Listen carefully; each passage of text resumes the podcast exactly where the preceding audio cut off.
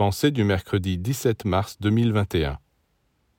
Avant de s'occuper de son enfant, la mère doit d'abord aller auprès de Dieu par la pensée, afin de se mettre en contact avec la vie céleste. Car il ne suffit pas qu'elle se préoccupe du bien-être physique de son enfant, de l'allaiter, l'habiller, le laver, le coucher. Elle doit mettre dans tout ce qu'elle fait pour lui des éléments spirituels.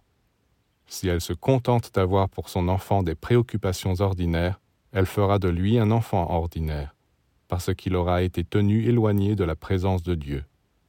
Pour pouvoir véritablement nourrir et éduquer son enfant, il faut qu'elle aille auprès de Dieu en lui disant Seigneur, je viens vers toi afin que tu me donnes pour mon enfant la lumière, l'amour, la santé et la beauté du ciel. C'est ainsi qu'elle pourra rayonner auprès de son enfant les particules pures et lumineuses qui feront de lui un être exceptionnel.